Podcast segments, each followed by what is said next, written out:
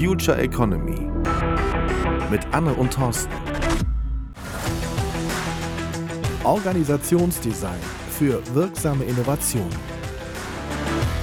Future Economy. Wir sprechen über Innovationsblockaden und stellen uns heute die Frage, kann ich Innovation eigentlich ganz einfach beschließen? Anne und Thorsten sind bei uns. Hallo, ihr zwei. Hi, Tom. Guten Morgen, Tom. Hallo.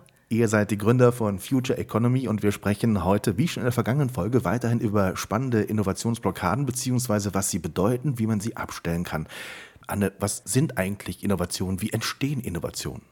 Also Innovationen entstehen für uns wenn ein Unternehmen auf relevante Veränderungen im Markt reagiert, auf den Wettbewerb, auf Kunden oder auf Veränderungen innerhalb der Gesellschaft und wenn es darauf mit neuen Produkten und neuen Angeboten reagiert. Das ist für uns ein Innovationsverständnis. Mhm. Wichtig ist, diese Veränderungen, die kommen überraschend. Da haben wir wenig Einfluss drauf und die sind nicht planbar. Und sie liegen außerhalb dem, was wir als Unternehmen auch entscheiden können. Wir können uns nicht dafür entscheiden, dass sich die Anforderungen beim Kunden verändern die verändern sich einfach. Was es braucht, ist ein gutes Gespür, um äh, die für mein Unternehmen relevanten Überraschungen, also die, wo ich gut bin, gute Lösungen zu produzieren, aufzuspüren und dann dafür einen Rahmen zu schaffen, in dem Mitarbeiter selbst organisiert an Lösungen für diese Überraschungen arbeiten können. Denn äh, wenn ich diese Überraschungen dauerhaft ignoriere, dann wird das meinem Unternehmen möglicherweise sehr schaden.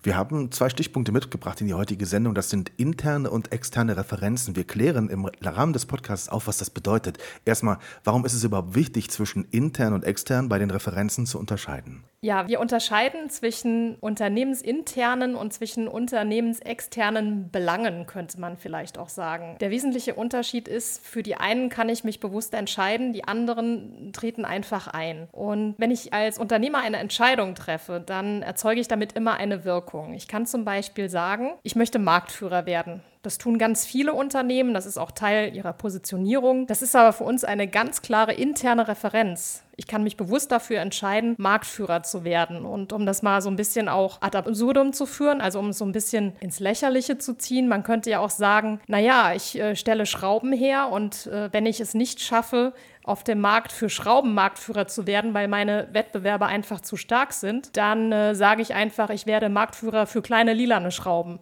mhm. weil das sonst keiner herstellt. Also ich kann das bewusst entscheiden und beeinflussen. Das ist frei wählbar. Das hat aber nichts mit dem Kunden oder dem Markt zu tun. Es geht nur um das Unternehmensinnere.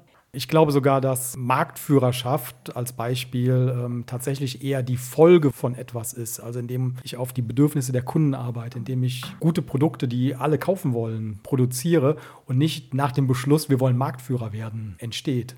Gehen wir mal ein klassisches Beispiel für ein internes Ziel an und nehmen das Beispiel Wachstum. Wie hilft mir ein solches Ziel mit Blick auf Innovationsfähigkeit? Also was bringt mir das als Unternehmen, wenn ich mir so ein Ziel setze? Ich glaube, es gibt quasi sehr wenig, was das als Unternehmen gibt. Es gibt sehr wenig Orientierung für die Mitarbeiter und ich habe ja auch sehr wenig, habe ich da tatsächlich unter Kontrolle. Also wenn mein Unternehmensziel Wachstum ist um x Prozent und jetzt nehmen wir als Beispiel mal um 10 Prozent, der Gesamtmarkt steigt aber um 20 Prozent, war das dann erfolgreich oder war es nicht erfolgreich? Mhm. Genauso wie wenn die Weltwirtschaft einbricht und ich habe nachher ein Wachstum anstatt von 10, von beschlossenen 10 Prozent nur von minus 3% anstatt minus 10 wie der Rest des Marktes, ist das dann weniger erfolgreich gewesen? Also es gibt sehr viele Faktoren, die man selber beeinflussen kann, also sehr viel drumherum und es gibt halt sehr wenig Orientierung für die Mitarbeiter und man kann das Wachstum halt auf ganz viele Arten erreichen. Das ist halt am Ende kein Indikator für Innovation. Ich kann einfach meine Mannschaft aufstocken, ich kann äh, mehr Mitarbeiter einstellen, ich kann mehr für Marketing und Vertrieb ausgeben und damit diese Unternehmensziele erreichen. Aber ein Indikator für Innovation ist es aus meiner Sicht nicht. Wenn ich aber im Gegenzug vielleicht ein ganz konkretes Problem des Kunden lösen möchte, gibt das Orientierung? Das gibt Orientierung. Also wir, wenn das Ziel ist, wir wollen Problem XY des Kunden lösen, mhm. dann gibt es für die Mitarbeiter die Orientierung, okay, dass sie ihre ganze Kreativität und Innovationsstärke, die sie haben, genau darauf fokussieren, dieses Problem zu lösen. Und dabei können dann neue Produkte entstehen und auch Innovationen entstehen. Mhm.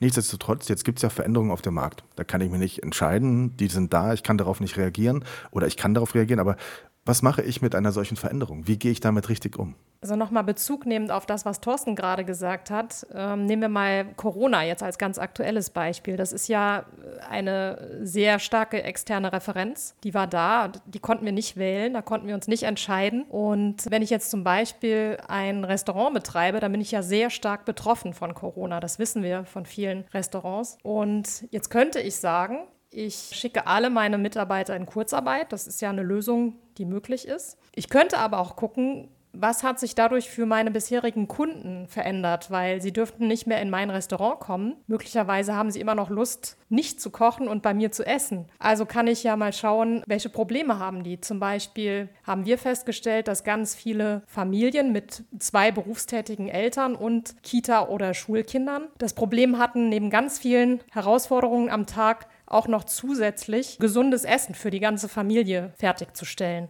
Das war ein Riesenproblem. Und Restaurants, die dafür vielleicht attraktive Lösungen geboten haben, die waren, das ist für mich ein Treiber für Innovation, die darauf reagiert haben und dafür attraktive Lösungen geboten haben. Haben übrigens nur ganz wenige gemacht. Und es weiß auch keiner, ob das erfolgreich sein wird. Aber die haben anders darauf reagiert. Die haben nicht gesagt, wir schicken alle Leute in Kurzarbeit. Und was sie damit gemacht haben, ist ihren Innovationsmuskel trainiert. Mhm. Genau, und bei Corona, da konnte man extrem gut sehen, welche Unternehmen generell mit Überraschungen umgehen konnten und welche und welche nicht. An deinem Beispiel Restaurant kann man es ganz, ganz gut sehen.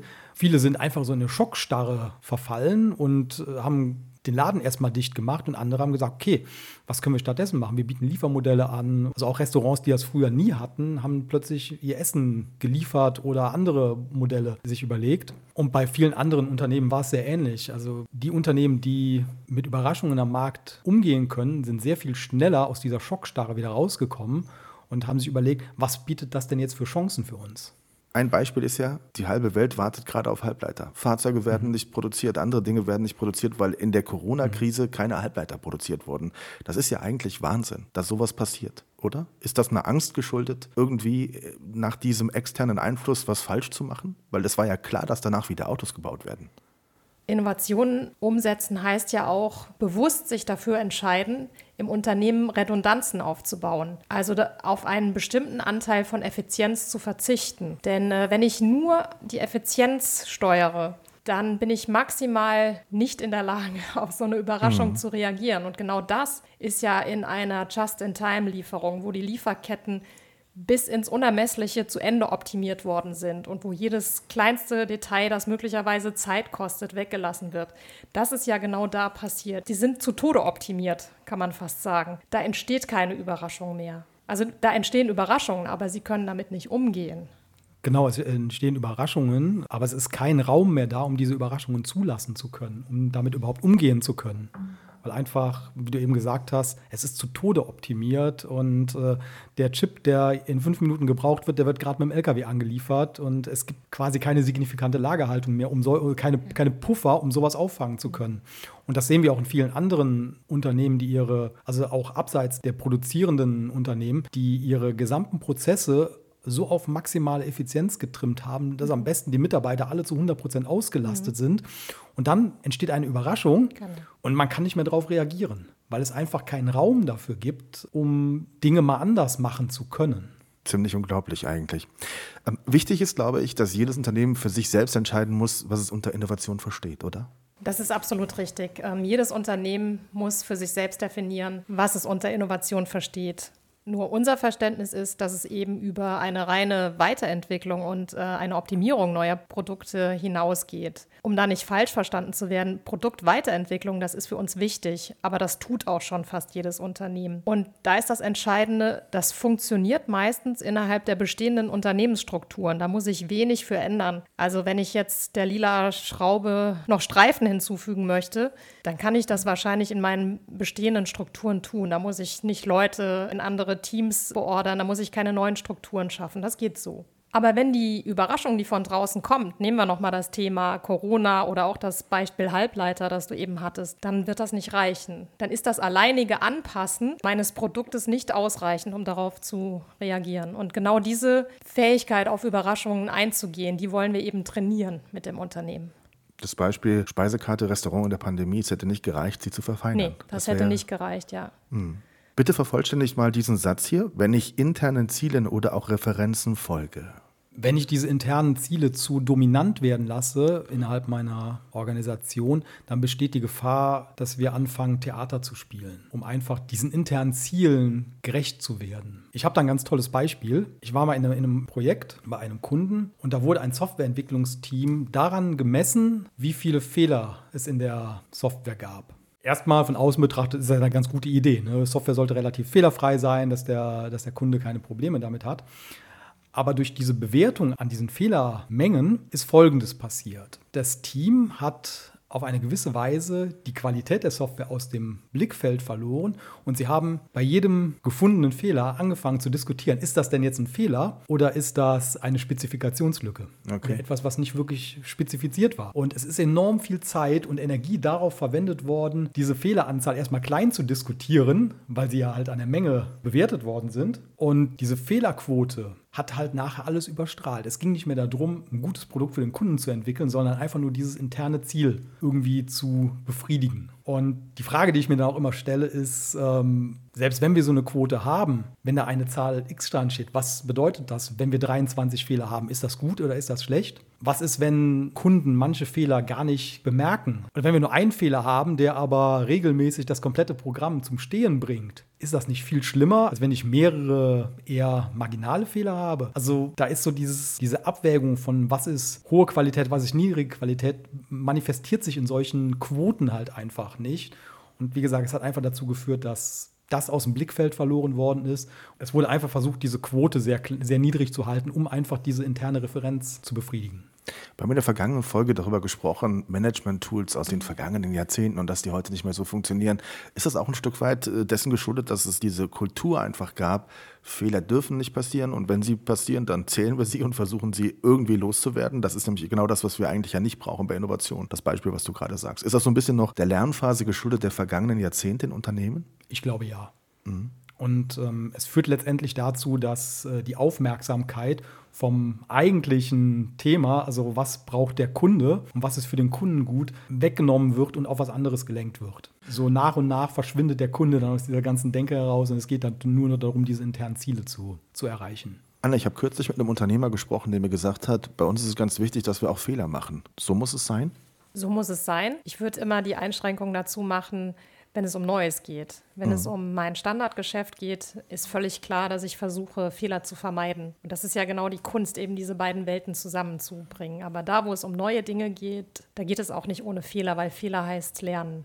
Am Ende der heutigen Folge, eure Absicht ist, das Unternehmen fit zu machen, damit es mit Überraschungen umgehen kann. Ist das gut zusammengefasst? Wie würdet ihr es zusammenfassen? Ganz genau. Ich würde es genau so sagen, das ist unser Antritt. Genau darauf vorbereitet sein, dass es viele Dinge im Umfeld des Unternehmens gibt, auf die wir gar keinen Einfluss haben und dass da auch jederzeit große, kleine Überraschungen passieren können, auf die wir reagieren müssen. Ansonsten, wenn wir es nicht tun, hat Anne vorhin schon gesagt, schadet es in letzter Konsequenz unserem Unternehmen. Mhm. Und wir stellen uns dabei auch immer die Frage, was passiert auf dem Markt, was passiert beim Kunden, um das Ganze dann auch intern optimiert weiterzuentwickeln. Das ist, glaube ich, auch noch ganz wichtig, Anne. Genau, jedes Unternehmen sollte sich aus meiner Sicht die Frage stellen, welche Probleme im Umfeld meines Unternehmens passen zu mir, welche davon kann ich lösen und äh, wie schaffe ich es, meinen Mitarbeitern einen Rahmen zu geben, in dem sie selbst organisiert an der Lösung dieser Probleme arbeiten können. Mhm. Immer mit Blick auf den Kunden. Unsere heutige Folge stand unter dem Thema Innovationsblockade. Kann ich Innovation eigentlich ganz einfach beschließen? Wir haben gelernt, nicht wirklich, aber wir haben auch aufgezeigt, wie es gehen kann. Und dafür ganz lieben Dank, Anne und Thorsten. Danke dir, Tom. Dankeschön. Future Economy mit Anne und Thorsten. Organisationsdesign für wirksame Innovation.